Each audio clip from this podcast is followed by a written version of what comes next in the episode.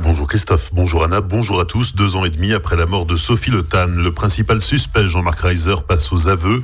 Entendu hier à sa demande par la juge d'instruction en charge du dossier, le sexagénaire a reconnu être à l'origine de la mort de la jeune femme qu'il dit avoir frappée alors qu'elle refusait ses avances. Pablo Desmar. Tous les éléments en connaissance des enquêteurs faisaient de Jean-Marc Reiser l'unique suspect de cette affaire. Sophie Le Tan avait disparu à Schiltigheim, non loin de Strasbourg, le 7 septembre 2018, jour de son anniversaire, après avoir visité un appartement.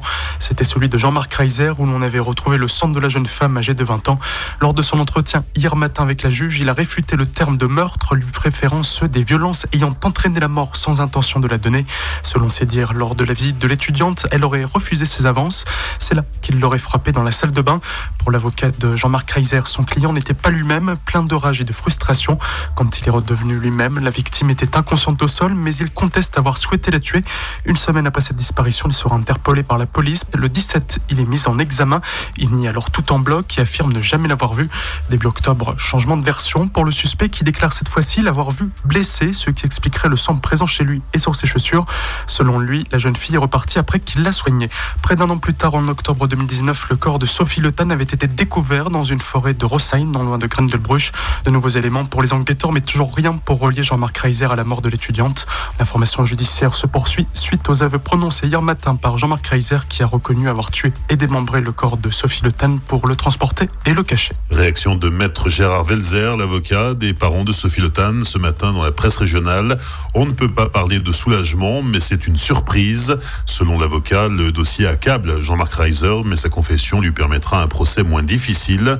Il va essayer désormais d'habiller sa vérité, car il n'y a que lui qui connaît les conditions du calvaire de Sophie. Fin de citation.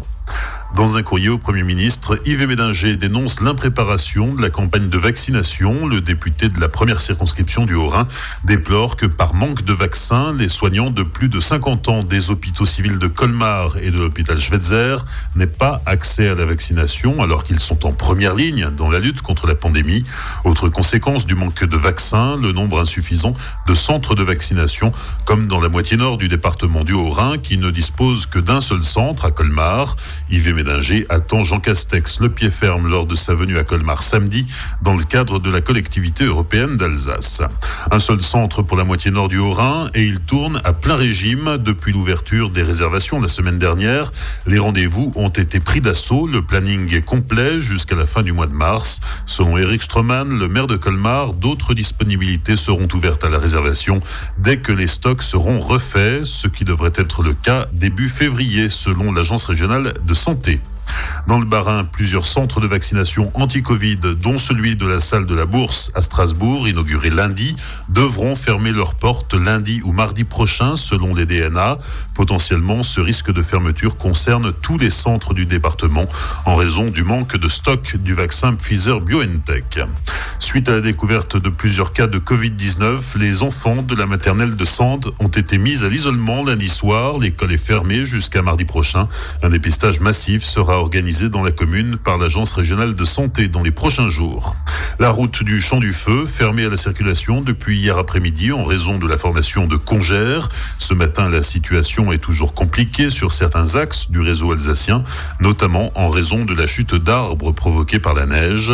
Pour vous informer en détail, rendez-vous sur le site inforoute.alsace.eu. Et en tout cas, prudence. Bonne matinée et belle journée sur Azure FM. Voici la météo.